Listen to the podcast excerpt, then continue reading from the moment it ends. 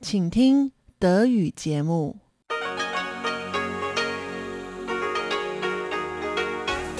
Hier ist Radio Taiwan International.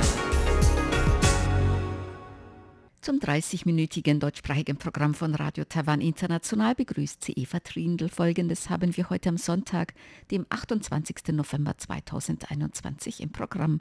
Im Wochenendmagazin geht es heute nochmals um den Austritt der Republik China Taiwan aus den Vereinten Nationen vor 50 Jahren. Karina Rother führt ein Gespräch mit der Historikerin Agnes Dubler über die historischen Umstände, die dazu führten. Danach folgt das Kaleidoskop über das virtuelle Treffen zwischen dem US-Präsidenten Joe Biden und Chinas Staats- und Parteichef Xi Jinping.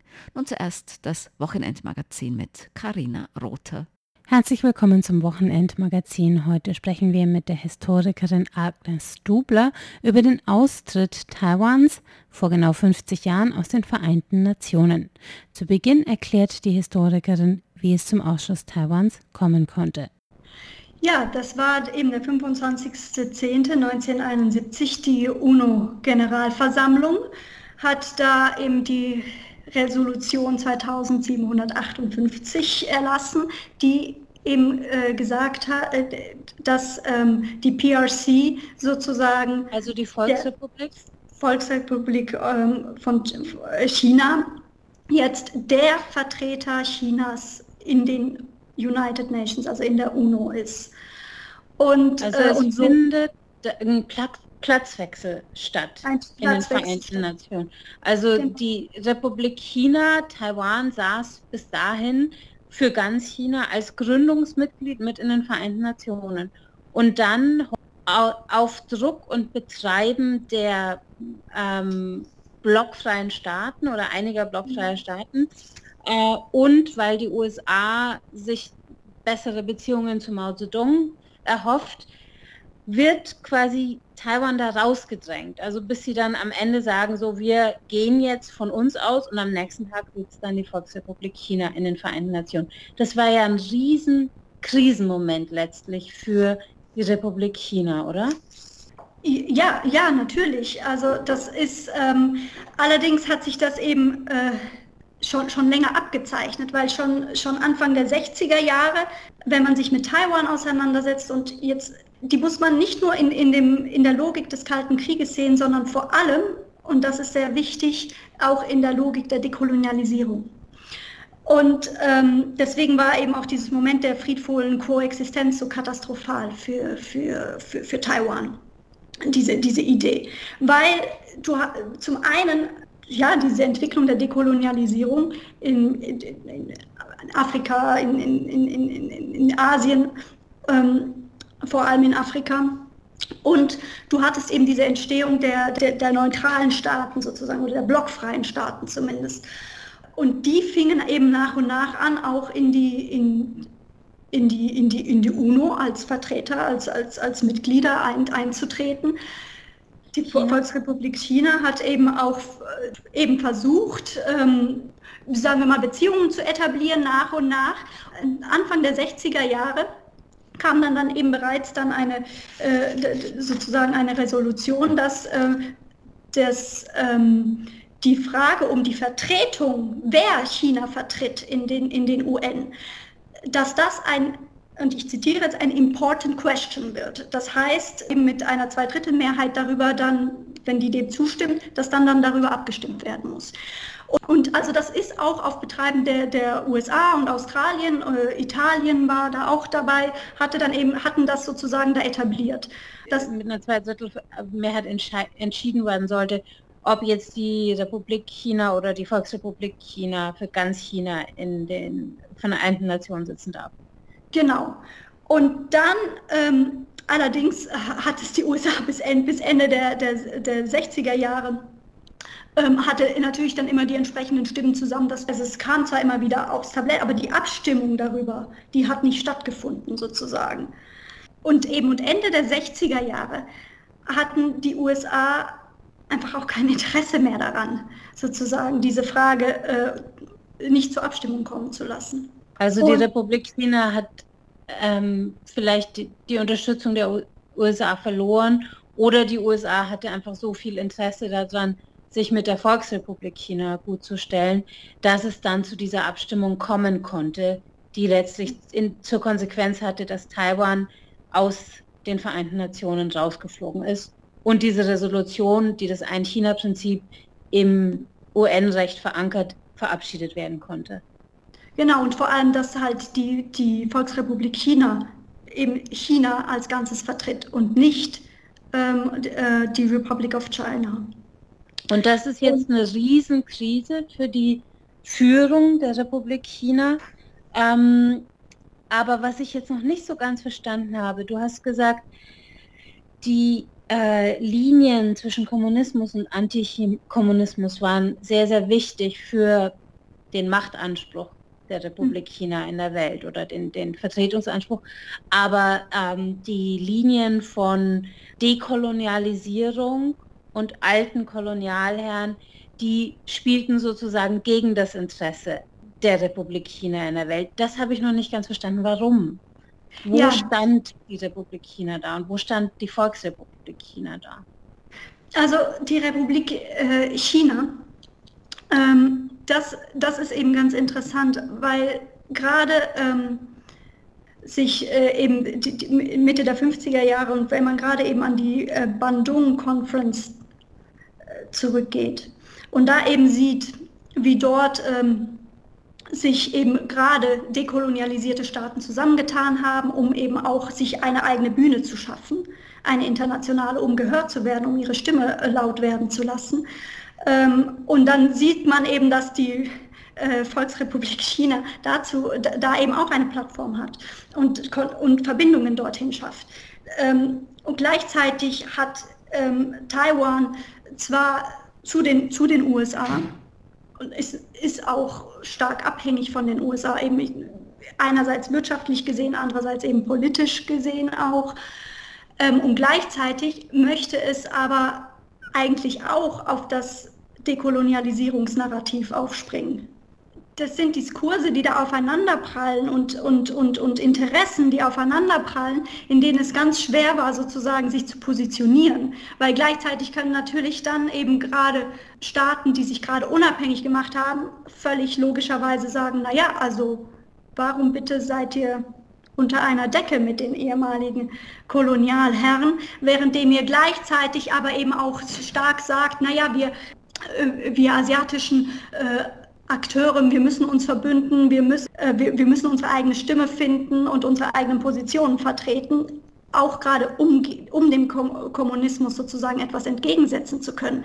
Weil das war ja auch diese, diese Befürchtung, dass äh, die unabhängig werdenden Staaten oder, oder gerade gewordenen Staaten äh, sich natürlich dann äh, sozusagen dann kommunistischen Ideen und Idealen halt zuwenden. Und äh, da sozusagen als, als, als alternativer ähm, äh, Bündnispartner sozusagen attraktiv zu sein. Und das war sozusagen, das war halt schwierig für Taiwan, sich darin, sich darin zu, zu, zu positionieren. Und, Damit sind wir jetzt zurück beim, bei den Forschungsinhalten, Forschungsgegenständen deiner Promotion.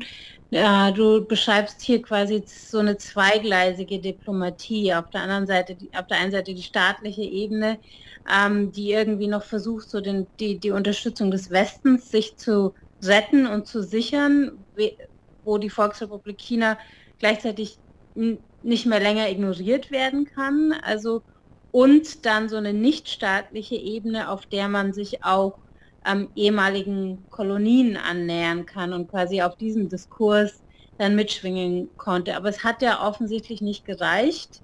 1971 fliegt die Republik China trotzdem aus den Vereinten Nationen. Dieses Ereignis ist die Grundlage für Taiwans heutigen völkerrechtlichen Status, de facto ein selbstregiertes Land, aber von kaum einem anderen Land anerkannt. Die historischen Umstände, die zu dieser Entwicklung geführt haben, haben wir uns heute mit der Historikerin Agnes Dubler näher angeschaut. Wir danken Agnes Dubler für das Gespräch und wünschen ihr gutes Gelingen mit ihrer Promotion.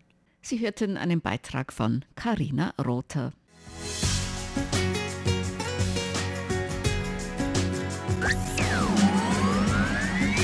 Radio Taiwan, international aus Taipeh.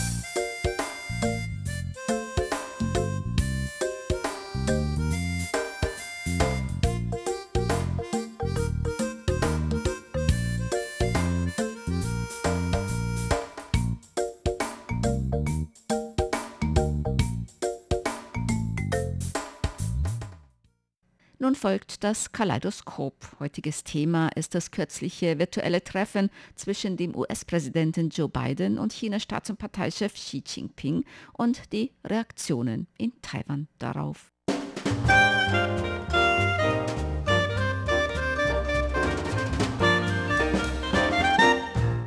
Herzlich willkommen, liebe Hörerinnen und Hörer, zu unserer Sendung Kaleidoskop. Am Mikrofon begrüßen Sie Eva Trindl und Chobi Hui. Am 15. November USA-Zeit bzw. am 16. November Taiwan-Zeit fand ein virtuelles Treffen zwischen dem US-Präsidenten Joe Biden und Chinas Präsidenten Xi Jinping statt. Bei dem Treffen tauschen die beiden Meinungen über mehrere Themen aus, unter anderem Menschenrechte, Handelsstreitigkeiten und die sogenannte Taiwan-Frage. Das Treffen hat dreieinhalb Stunden gedauert. Per Zoom ist das durchgeführt worden und nach dem Treffen wurde weder eine gemeinsame Pressekonferenz abgehalten noch eine gemeinsame Erklärung bekannt gegeben. Nach Berichten mehrerer internationaler Medien hat das Gespräch zu keinem Durchbruch in allen Bereichen geführt. Allerdings, vielleicht können dadurch die Spannungen zwischen den USA und China etwas abgebaut werden. Überhaupt wurde das Treffen begrüßt und man ging davon aus, dass es schon ein erfolgreiches Gespräch nach dem Motto, gut, dass die beiden Staatschefs miteinander überhaupt reden, das baut schon ein bisschen die Spannungen ab. Man hat ja in letzter Zeit auch immer viel ja, spekuliert, ob es bald vielleicht zu einem Krieg kommen könnte in der Taiwanstraße und über die Spannungen zwischen China und den USA, auch über Taiwan. Und da ist natürlich so ein Gespräch zwischen den beiden Führenden natürlich eine positive Angelegenheit. Das Gespräch war ja nicht öffentlich, aber beide Seiten haben getrennt voneinander sozusagen dann ja ein Readout des Weiße Haus, also so eine kurze Zusammenfassung über was gesprochen wurde. Und das Außenministerium Chinas hat auch so eine Erklärung abgegeben, über was gesprochen wurde. Und das ist ganz interessant, denn dieses Readout des Weißen Hauses der amerikanischen Regierung, die ist so eine DIN A4-Seite lang. Ich habe sie hier ausgedruckt. Also eigentlich recht kurz. Und die des Außenministeriums Chinas, die ist vier Seiten lang, also sehr, sehr lang, ist sehr umfassend und ich habe sie auch ganz von hinten nach vorn gelesen. Nicht von vorn nach hinten, sondern von, von hinten nach, nach vorn, vorne. von links nach rechts, von rechts sehr nach schön. links. Ja, toll. Und zwar was die Stellungnahme des Weißen Hauses angeht, da steht zum Beispiel, dass Joe Biden gesagt hatte, man wolle eine Leitplanke oder Leitplanken des gesunden Menschenverstandes einrichten, damit Konkurrenz nicht in Konflikt ausarte. Da hieß es auch, dass man über Chinas Praktiken in Xinjiang, in Tibet und in Hongkong gesprochen habe und über Menschenrechte im Allgemeinen, dann über unfaire Handelspraktiken und Wirtschaftspraktiken der Volksrepublik China und die Bedeutung eines offenen Indo-Pazifiks, also freie Schifffahrt und freie Luftfahrt. Was Taiwan angeht, das hat natürlich Taiwan sehr gespannt und sehr genau beobachtet. Was Taiwan betrifft, habe Präsident Biden unterstrichen, dass die Vereinigten Staaten an der Ein-China-Politik festhalten. und dies geleitet durch den Taiwan Relations Act, die drei gemeinsamen Kommuniqués und die sechs Zusicherungen und dass die Vereinten Staaten stark gegen einseitige Bemühungen seien, den Status quo zu verändern und Frieden und Stabilität über die Taiwanstraße zu untergraben. Also das steht in dem des Weißen Hauses. Was die chinesische Stellungnahme angeht über Taiwan, das ist vielleicht auch ganz interessant, weil das auch viele Medien dann so gegenübergestellt haben. Und zwar steht dort, dass die gegenwärtigen Spannungen von Taiwans Regierung sozusagen verursacht würden, weil die Behörden Taiwans sich auf die USA stützen wollten, um Unabhängigkeit zu erreichen und dass es einige Leute in den USA gäbe, die China durch Taiwan kontrollieren wollten. Und es hieß, dass wer, das, dies sei ein Spiel mit dem Feuer und wer mit Feuer spiele, der würde verbrannt werden. Also es steht auch, dass alle Kinder Chinas sozusagen, alle Söhne und Töchter Chinas hätten den gemeinsamen Wunsch, dass China vereint werde, also China und Taiwan vereint würden. Und China oder die chinesische Regierung hätte Geduld und würde sich aufrecht bemühen um eine friedliche Vereinigung. Aber falls Kräfte der Unabhängigkeit Taiwans provozierten oder vorwärts drängten oder sogar eine rote Linie überschreiten würden, dann würde man drastische Maßnahmen ergreifen oder es würde nichts anderes übrig bleiben, als drastische Maßnahmen zu ergreifen. Also das finde ich auch ganz interessant. Es steht auch hier nicht sehr viel, was Biden gesagt hat. Es ist nur ein ganz, ganz kleiner Abschnitt und soviel ich mich erinnern kann, steht da nur, dass Biden gesagt habe, dass die US-Regierung die Unabhängigkeit Taiwans nicht unterstütze und hoffe, dass Friede und Stabilität in der Taiwanstraße aufrechterhalten bleiben. Also zum Beispiel auch Taiwan Relations Act oder die Zusicherungen zu Taiwan oder dass Biden gesagt hat, dass die USA gegen einseitige Veränderungen sind. Also das steht da in der chinesischen Stellungnahme nicht. Natürlich nicht nur wir Medien haben die beiden Erklärungen genauer durchgelesen, sondern auch die Behörden in Taiwan und Taiwans Präsidialamt hat gesagt, Präsidentin Tsai Ing-wen kam nicht selber zu Wort, aber ihr Sprecher hat dann dazu gesagt, dass man hat gemerkt, dass die USA weiter Taiwan unterstützen würden und die USA sind ja gegen eine einseitige Änderung in der Taiwanstraße. Und zwar ich fand es auch interessant, dass, glaube ich, sowohl Taiwans Außenministerium als auch der Sprecher des Präsidialamts, die haben irgendwie auch dann die Verbindung gemacht, also darauf hingewiesen, dass das im Einklang steht mit dem, was Präsidentin Tsai Ing-wen auch in ihrer Nationalfeiertag-Ansprache gesagt hat, also dass man gegen einseitige Veränderungen des Status quo sei. Also das sozusagen, was Joe Biden sagte und was Präsidentin Tsai Ing-wen sagte, dass das im Einklang miteinander stehe. Genau. Und Präsidialamtssprecher hat nochmal betont, dass Taiwan nach wie vor den Druck nicht nachgehen würde und wird China nicht provozieren. Und überhaupt, wenn man so das alles zusammen sehen, dann kann man eigentlich zusammenfassend sagen, dass USAs Taiwan-Politik eigentlich unverändert bleiben. Also die USA werden weiterhin an ihrer Ein-China-Politik festhalten und die Streitigkeiten zwischen Taiwan und China sollen friedlich gelöst werden und ob Taiwan sich seine Unabhängigkeit erklären würde, dann soll ja von der Taiwaner selber entscheiden. Die USA werden nicht für Taiwan die Entscheidung treffen. Also es gibt auch nicht das Problem, ob die USA eine Unabhängigkeit Taiwans unterstütze oder nicht unterstütze. Und überhaupt, Taiwans Regierung hat schon darauf reagiert, aber auch die Medien begrüßen eigentlich diese Treffen, das Treffen zwischen Xi Jinping und Joe Biden, man geht davon aus, dass ein Dialog zwischen den zwei führenden Personen in der Welt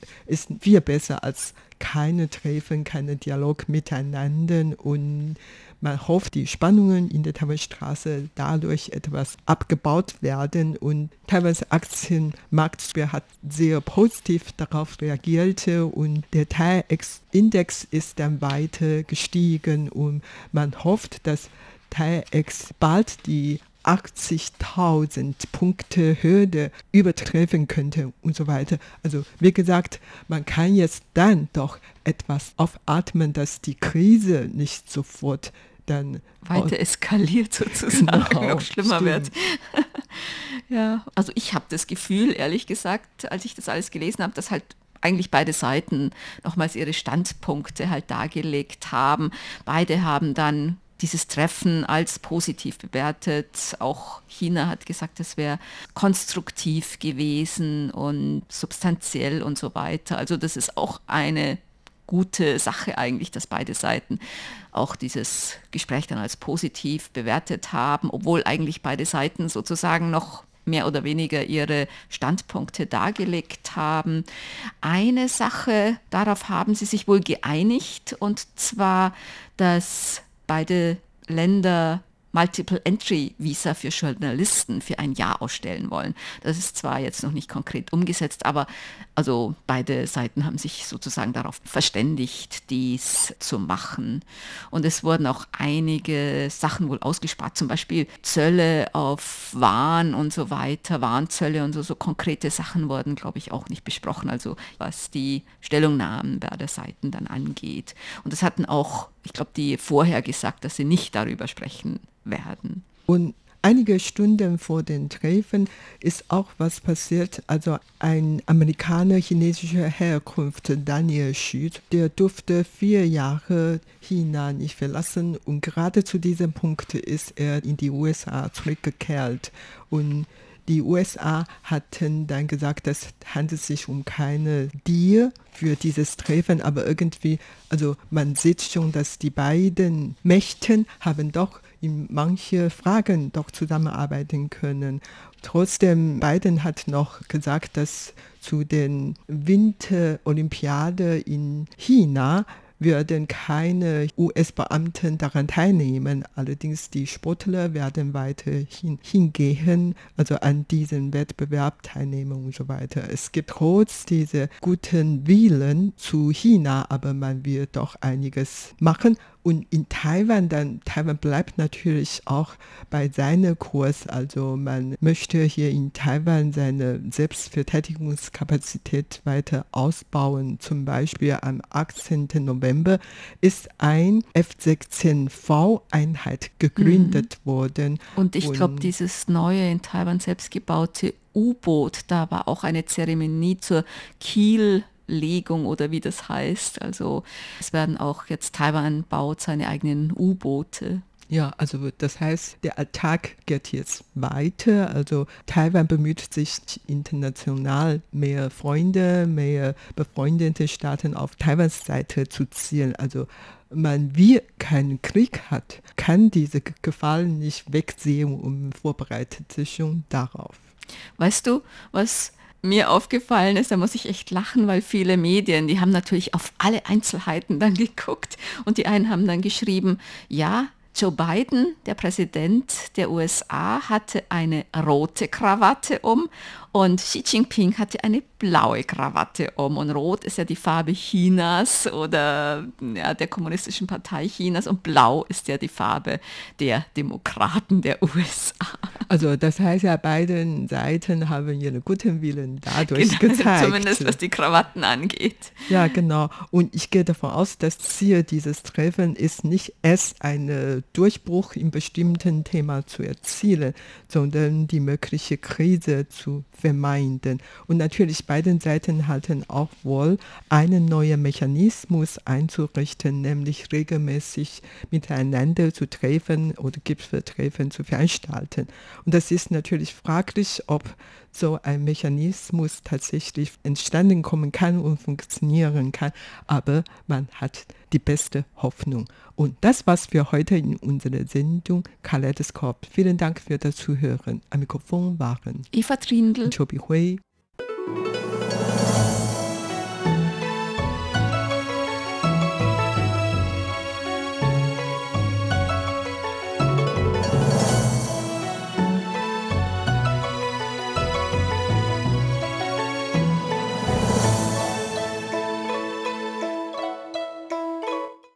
Sie hörte das deutschsprachige Programm von Radio Taiwan International am Sonntag, dem 28. November 2021. Unsere E-Mail-Adresse ist deutsch.rti.org.tv.